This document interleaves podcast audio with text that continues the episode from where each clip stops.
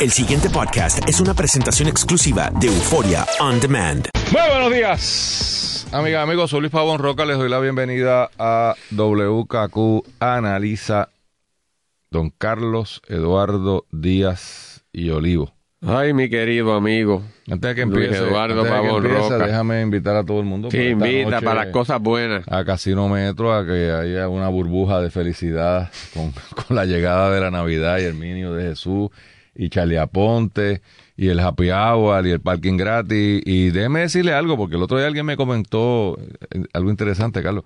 Mire, usted puede ir allí y no jugar en una sola maquinita. O sea, es un sitio de entretenimiento. Así que no, no se sienta compelido a que, tengo que ir allí. no, no, no, no, no. Ismael no tiene ninguna expectativa por ponerle nombre y apellido. O sea, usted llega allí, pasa un buen rato, coge internet, coge aire. Falte se con los amigos, se quiere tomar algo, se toma, tomar algo, algo, pero no hay que jugar, no. No, no, no, no, no, porque me- es que alguien me dijo, no, es que yo pensaba que para poder entrar al casino había que jugar. Y yo, no, no, no, no, no. Eh, Es un sitio para janguear. O sea, no, no hay ningún. Así que, eh, en Y te ven- confianza. y te ven allí a ti, se toman selfie eh, contigo y toman- tal cosa. Vamos a Guatú. De ahí salimos a Guatusi a tomar Ah, un selfie. Está suficientemente cerca de Guatusi Sí, para sí. cualificar. Sí, está en el área. Están en el área, para abajo, por allí más o menos.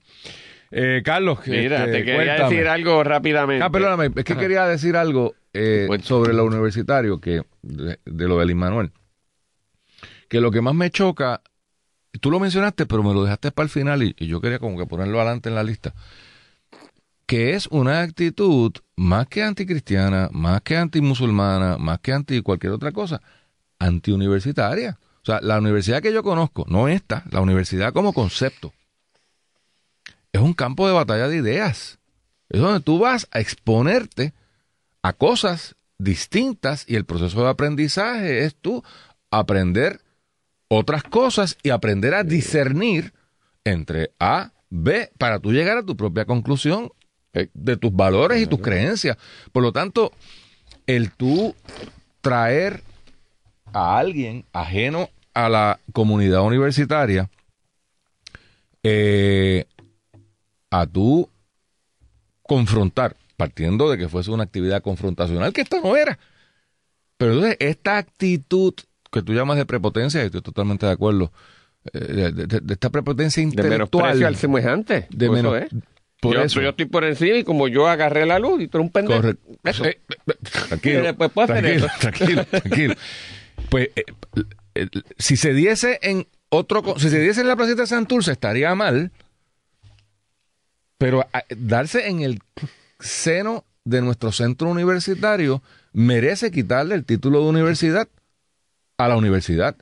Y yo tengo que concluir haciendo la crítica de que al, al final del día la responsabilidad es de la autoridad universitaria que permite y condona y hasta premia este tipo de cosas. Pues, el día que alguien de estos los cojan y pasen un mal rato, aunque después se caigan los casos, lo que sea, ya los abogados harán su trabajo, pero tú no puedes ser... Que o hay un costo en esto. Se queda impune y entonces los están buscando pautas, están buscando salir un retrato. No, yo fui el que estuvo allí y le dije, la que canté las verdades. Viste Al- que, ¿sabes? ¿Viste que que macho soy? hembra soy. Pero suscribo totalmente eso. Ahí te puedo dar rápidamente dos explicaciones de por qué hacen esto. Es la teoría, una trompiana y la otra Kevin espaciana. Te voy a explicar estas dos teorías. La trompiana tiene esta gente en la universidad es la misma actitud de Trump. Ah, Yo, nosotros aquí, Sí, somos los que sabemos, los un grupo ignorante, yo no tengo que saber más del resto del mundo, ni me interesa, y no puedo permitir que hable más, más allá de la cultura americana, según yo la defino. Ellos Ujú. tienen una cultura universitaria de lo que es, y lo que tú digas, o yo diga, o cualquier otro diga, no hay que oírla, porque son unos ignorantes, o sea, no, no, no es pertinente, nosotros estamos por encima, y no hay eh, Trump. Lo otro es lo que yo te podría decir, decía Kevin Spacey, que es el actor de, de House of Cards, que ha ha habido este, este escándalo, que toda esta gente cuando hacen esas cosas dice, "Ah, yo no tengo que respetar porque ellos nos han faltado el respeto y ellos han tenido falta de transparencia y ellos han fastidiado la universidad y se han robado el país, por lo tanto no hay que tenerle respeto a esta gente y ahora lo hacemos. Eso tú lo oyes todo el tiempo como una justificación. Sí, sí, sí, como aquello sí. Spacey, que ahora resulta que él fue víctima de, de violaciones por su padre, de abusos sexuales. Ah, pues como a mí me violaron, me maltrataron, ahora cada nalga que yo vea por ahí la agarro, le brinco encima a quien yo quiera y me tienen que entender porque yo soy una víctima de las circunstancias, a mí me hicieron eso y pues yo acabo haciendo eso y entonces cuando me van a agarrar me voy allí a coger un tratamiento por, por enfermo sexual. E- Esa es la cosa, es lo mismo. Como yo he sido víctima de algo y sufro, pues yo tengo derecho Licencia. a reaccionar. Pues, ¿sabes? Pues no, no, y eso está mal y lo que está mal, punto, hay que hacerlo. Y lo que y tú condenas en toda la fase, pero no porque tú condenas que alguien lo hizo mal, tú te vas a convertir en un agresor o en un violador y faltar respeto como lo hizo el otro. Mira, hablando de falta de respeto y falta de transparencia. Cuéntame. Ayer rápidamente, eh, el compañero Jay Fonseca y uno de sus colaboradores, la licenciada Torre, entrevistaron, dos entrevistas que pasarán a la historia porque lo que esta gente dijo, eh, nefasto. Esto está Eh, reseñada en alguno de los periódicos. Correcto. Porque lo- lo en vimos. primer lugar estuvo José Andrés, este procurador avesado de oportunidades comerciales. Me gustó eso. Espérate, espérate, espérate, espérate. Procurador avesado de oportunidades comerciales. ¿Cómo tú dirías eso en tu lenguaje? Pues yo trato de ser Buscón. elegante. Ah, No, no es, lo- no es Me gusta. yo soy vamos a- elegante. vamos a hacer un diccionario. Yo creo que podríamos tener éxito Y- publicando un diccionario. y además de procurador avesado de oportunidades comerciales, ese es reconceptualizador de la realidad fáctica. Eh, embustero. Fíjate que. Pero tú- yo soy tú elegante. Tú hablas fino, pero. Pero yo soy entiendo. elegante, no pierdo la no, clase. No, no, no, no, no. No, Da- Dale, dale, ¿cómo fue eso? eso Reconceptualizador de realidades fácticas. Espérate, déjame. pe- Embustero. Reconceptualizador. ¿Cómo es? Reconceptualizador. Realizador de realidades De fácticas. realidades fácticas. ¿Cómo? Pues ayer fue una cosa patética de explicando cómo él llegó al Coliseo y después vino tu, tu, tu amigo cristalino Ale- Alex de, de la Campa. De ese- Porque es cristalino. Por lo transparente. Ahora voy. Y le confieso que de la Campa, con, todas las críticas que se le han hecho y que tú No, has hecho, mala a mí me cae bien. Sí, a mí también me cae pero, bien. Pero es que ayer esas entrevistas Es fueron o sea, patéticas. de la capa es un burócrata, ya está, y pues, pues, pues muy bien. O sea, tiene Pues- que haber burócratas en la vida, gracias a Dios, si no, tal vez te tocaría... Pues él dijo una generalidad allí que no que de esto, unas pamplinas. Fue lo que explicó, que no decía nada, no contestaba bien las preguntas. Entonces, cuando era que se habían comprado productos, si de alguna manera habían sus productos. ¿Sabes que unas papas llegaron allí? Mire, no es de las papas y usted sabe lo que está hablando. Pero lo más trágico es que nadie sabía, ni de la campa ni él, podían explicar cómo fue que se dio el contrato. ¿Quién contrató? ¿Quién contrató? O sea, ahora sabemos que esto está como Whitefish, nadie. Eh, Nadie. Y tampoco de la campa ni nadie sabe cómo se hizo el contrato para, para utilizar el gobierno el Coliseo. Ahora, yo tengo una duda ahí que tal vez tú me puedas aclarar, Carlos. No, no, si te voy a poner varias dudas a ti. Ah, cara. Mira. Pues vamos a ver si alguna me las aclara. Ahora resulta que no hay contrato tampoco con FEMA entre la, el equivalente de FEMA local para la utilización de esto para los esfuerzos de la primera dama, eh, Unidos por Puerto Rico, etcétera, eh, que, que han estado utilizando el, el Coliseo como centro de acopio. No, Na- el no- contrato no- parece que es con el desaparecido, es con Abner Gómez, con el que se fue de vacaciones. sí, pero ese no tiene nada. De la campa dijo que no había nada con ellos tampoco, todavía. Bueno, que no le han pedido Por eso, reembolso. pues nadie se ha pedido reembolso, no ha habido nada. Y o sea que nadie sabe nada. Nadie sabe nada. Entonces, como nadie sabe cómo eh, este procurador avesado de oportunidades comerciales, José Andrés, logró el contrato, pues hay que eh, se le pregunta y dice, bueno, y si el chef Luis Pavón quisiera tener esa oportunidad también de optar, ¿qué tiene que hacer? Ah, no podía contestar. De la campa no podía contestar. Bueno, pues, y pero se lo preguntaban. Dice, ah, pues que, que se presente allí al, al coliseo allí. No, no, no, mire. FEMA tiene un problema, Luis, y aquí, ah, gracias a nuestro. Benemérito, este, aquí, protector. Y, Padre de la patria. Y, patria de, de jefe aquí nuestro de toda Univisión. De toda universidad, entre Nueva York, en, en Houston, en todos lados. Pineda, Pues te decía, que cumple años esta semana. sí, el mañana. Mañana. Y tú tienes Happy que portarte bien, que a ti te ha traído discos, comida y todas esas cosas. Sí, mira, un pastelito. Sigue, lo que ahora yo voy a comer. que FEMA tiene una, ah, una disposición, una- como parte de su ofrecimiento, recursos para toda una serie de gamas de iniciativas para reconstruir en situaciones de emergencia. Y hay una gente ya en Estados Unidos y en otras partes del mundo que tienen montados esos kioscos y se mueven de jurisdicción a jurisdicción y es legítimo. Pero entonces aquí viene FEMA y en vez de anunciar Mire, yo necesito gente que compare, que prepare comida para que Willow Bene, Mario Pagán, este, Manuel Cruzado, este, Ariel, o cualquiera, Carlos Díaz Olivo. Golo, que montón eso quiera participar, pues pueda optar por el contrato de los 10 o de los 11 millones. Y si yo voy a, a tener recursos disponibles, ah, yo voy a contratar lugares para que la gente pueda vivir que no tiene casa, pues no negocio directamente con el Banco Popular. Que avísamelo para que yo que tengo una, una propiedad abandonada, no abandonada, sin uso, y que estoy pagando una hipoteca, pues pueda yo sobrevivir y hacer disponible para que alguien tenga su hogar. Si yo voy a contratar un ingeniero para que haga, ábralo y anúncielo a todo el mundo. Si yo voy a buscar gente para que haga eh, identificación y tasaciones, publíquelo y diga dónde se busca eso. Pero esto es uno de los grandes misterios que hay y lo ocultan, Luis. Lo ocultan. Entonces Es hay un chorro de buscones que ya, o, o de procuradores avesados de oportunidades comerciales, perdón que ya tienen esto montado y van directo. Y entonces, ah, tú tienes que tener un buen. Bulldozer. Para mecánica. No, Luis, cabildero. Traca. Ah. Ok. Cabildero. Entonces, eh, tú tienes eso, el cabildero, y tú lo consigues. Y el resto de la gente del país no se entera. Pues FEMA no puede ser parte de ese esquema, por Dios santo. Pero parece que ese es el modus operandi. Pues no puede ser. Aquí en todo el gobierno federal y el gobierno tiene una obligación de divulgar información de las oportunidades que están disponibles a cualquier ciudadano que tenga las posibilidades y las características de optar por ese programa. Y no se lo y no lo puede mantener para todos los efectos, aunque no sea la intención semioculto y opaco para que la gente no se entere o que se entere de casualidad, que te diga, ah, mira, aquí está. Entonces tú vas corriendo y porque allí te enteraste de casualidad. No, que usualmente no vas a poder competir porque es de ahora para ahora y te pidieron X, Y, Z y tú no sabes dónde conseguirlo, ¿no? ¿Sabes? En realidad está, Eso- está eso es muy serio, es muy serio. Para, para favorecer a, a algunos, ¿no? Ahora, Carlos, no- es que ano- ano- ayer salió otra información que a mí me, me tiene confundido. Se habla de 11 mil dólares diarios para el tema de Unidos por Puerto Rico o el esfuerzo de la primera dama o yo no sé, porque ahí también los, los del lado privado de Unidos por Puerto Rico dicen que ellos no tienen que ver nada con el centro de acopio. Eh, aquí nada está claro. Pero bueno, se había hablado de 11 mil pesos, pero ayer se habla de un pago de 8 mil dólares por parte del procurador de oportunidades comerciales. ¿Estos son parte de esos 11 o es 11 más 8? Porque al final del Pues, te día... estás confundiendo. Pues, pues, sí, esa es la idea, ese es mi objetivo. Confundirte. Ah, gracias. O sea, se había hablado de un contrato de 11 ¿A quién?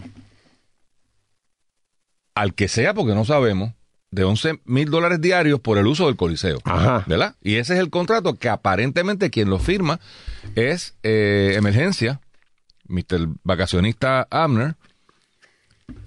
Pues me imagino yo que a favor de la primera dama o a favor del esfuerzo de acopio del que esté acopiando De la allí, organización que de la sea. organización que sea. Ah, Eso es lo que más o menos tenemos claro. Y son 11 mil pesos eh, diarios. Que para que lo calculen rapidito, estamos hablando de un tercio de millón de pesos al mes. ¿Ok? Que va a ser pagado si contrató con eh, emergencia, con la agencia para el manejo de emergencia, pues lo paga impuestos de los puertorriqueños o impuestos de los americanos. Uno de dos. Pero ayer surge que José Andrés tenía un contrato de alquiler allí por 8 mil dólares. Entonces, la- lo que yo tengo duda es, ¿son esos 8 mil es parte de ese canon de 11? ¿O es que por un lado pagan 11 y por otro lado pagan 8? Porque si no, el Coliseo ha hecho el negocio de su vida. Claro. Y entonces yo me O sea, que- estamos hablando de que 8 son, ¿cuánto? Eh, pues de nuevo, casi 300 mil pesos al mes. O sea, que estamos hablando de que el pueblo de Puerto Rico o el pueblo de Estados Unidos, si es FEMA, o una mezcla thereof, porque parte de los fondos de FEMA se pagan por las hipotecas. No es todo, ¿verdad? Da- dadivosidad, es un seguro. Entonces la gente del Coliseo, por una propiedad que es del pueblo de Puerto Rico, porque de nuevo, si esto es una propiedad privada y usted entra en esos negocios, pues, pues bueno, pero esta propiedad es del pueblo de Puerto Rico. Está siendo administrada por esta compañía, no con el objetivo de ser administradores de centros de recopio, de, de refugio, de acopio de la Madre Santa. ¿O es que los 8 mil pesos de José Andrés son de otro lado? O sea, porque yo... Yo, ¿sabes? Un y yo montón me dinero. imagino, uno, que debería, tanto desde el punto de vista de Puerto Rico, en el caso de lo del Coliseo, que lo utilizan para los esfuerzos de- de- del centro de acopio, como desde el punto de vista de FEMA, que si viene José Andrés, porque ya tiene montado este guiso, él, lo- pa- él lo hacen otros, es de, es de los que ya tiene Y- la y puede estructura ser perfectamente montada. Por eso, y viene Bueno. aquí y le dice, mira Alejandro de la Campa, yo te lo hago en 11, 11 millones. Y viene Alejandro de la Campa corriendo y le da el contrato. Pero ¿por qué Alejandro de la Campa no averigua si el chef Carlos Díaz Olivo, y me utilizo yo de ejemplo porque nunca he hecho un huevo revuelto y no me interesa, No, me déjame- interesaría déjame- hacer esto. Déjame defenderte. Carlos es la única persona que tiene la capacidad de hervir agua y que se le queme. Sí. Así estoy. Y que eh, me me ofrece la oportunidad este chef de hacerlo más barato con la misma cosa. Y yo tutelo el dinero de, de- de federal que está allí. Pues eso parece que no se hizo. A nivel de Puerto Rico con la contratación de FEMA. Para eso, alguien de Puerto Rico buscó alternativas, incluso dentro del gobierno, como hemos hablado, para que fuera más barato. Y desde el punto de vista de FEMA, dijo, caramba, Puerto Rico, el Coliseo está medio carito en esta cosa. No, no tutelaron eso, no. O sea, no hay un proceso de siquiera de discernimiento de alternativas. Pues ciertamente parece que no hay, Luis. Bueno, lo que... Es el que esté, el que esté al frente y tenga, pa, pa, pa, se, se conectó. es que alguien me escribió ayer y estaba buscando el, texto, pero no lo encuentro en este momento, que es que irónicamente para ese contrato de 11 millones de pesos no hubo ningún tipo de, de competencia, aparentemente fue tipo Whitefish, de llegó este hombre aquí, es un hombre famoso, así que denle el contrato. Pero a los puertorriqueños que sí estaban compitiendo o tratando de conseguir ese tipo de contratos, sí hay un proceso de procurement bastante estricto de, presentación de subasta, de competencia, como debe ser. Así que hay, aparentemente hay dos tracks. Está el track para ciertos amigos de la casa y está el track para si usted no es nadie, pues entonces usted vaya y compita y, y busque a los chavos como es. Yo debo suponer que es que así es que funciona FEMA, ¿verdad? Pero como tú dices, muy mal, porque sobre todo si los federales están cuestionando la capacidad del gobierno local a gobernarse, a hacer las cosas bien hechas, pues deberían ellos ser una fuente de, de transparencia, ¿no? O sea, debería ser FEMA el ejemplo Claro. a seguir en cómo hacer estas cosas. Y de hecho, se precian que ellos tienen unos sistemas de procurement Entonces, y bla, bla, bla, pero, bla, bla. ¿sabe? Pero el embarre que tienen con este, Pero con este óyeme, contrato, entonces es que, es que no se además se, se- presta para el ocultismo, o sea, los oscurenta- oscura, se me olvida la palabra, de oscura- Oscurantismo. Oscurantismo. Porque ahora est- este procurador de a- avesado de oportunidades comerciales plantea, no, no, es que FEMA no me reembolsó a mí el, el, el, el, dinero de la, de la renta porque yo la pagué. Sí, bandido, pero la pagaste de los 11 millones, de 11 millones que te dieron. Sí, por eso, indirectamente. Sí, carajo, es que, es que son bien frescos. si es que la pagó. Por, eh, No, no, no. te habrá pagado, supongo. Pero, pero, Pero entonces FEMA no coteja, no coteja los 11 millones en qué se va a utilizar. Pagó el arroz Tú vas a pagar 6, tocino. ah, pues yo no, porque yo 6 dólares, no cobré 11 por unos sándwiches, cobré 6 dólares por un trapo de sándwich que no vale un dólar, Luis. Es que, es que es una inmoralidad, una falta de respeto. Y entonces se para y lo dice, y todavía, como tú dices, hay focas que aplauden. Ay, gracias Un- un por, gran- un por gran- venir a ayudarnos filántropo.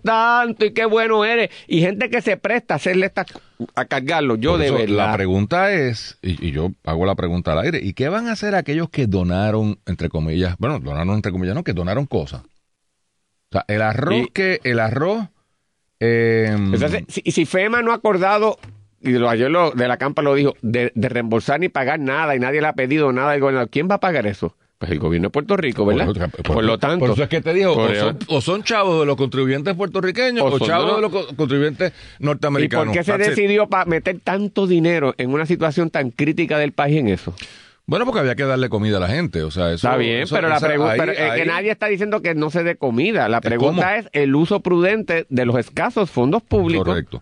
No, y de nuevo, y yo quiero que esto esté claro, yo creo que lo aclaramos ayer, pero creo que los dos pensamos igual. Aquí la crítica no es a que haya un empresario buscándose un contrato y haciendo chavos. Por lo menos de mi parte, la crítica es que la representación que se hizo al país es que este era un filántropo que venía a donar su expertise. No, así se representó Por como si fuese un esfuerzo voluntario. Por eso. Entonces, eso es una cosa.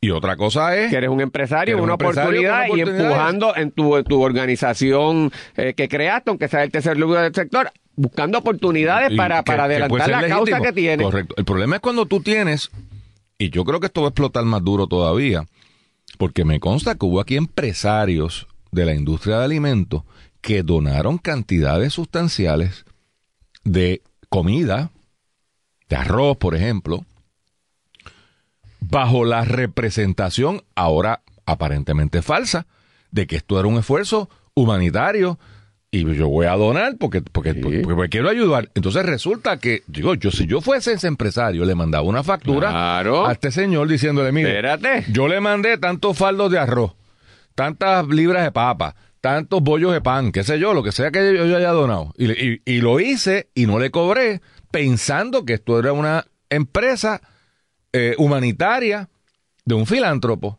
A base de la información recibida, yo le solicito que usted me... Aquí está la factura porque usted lo vendió para adelante.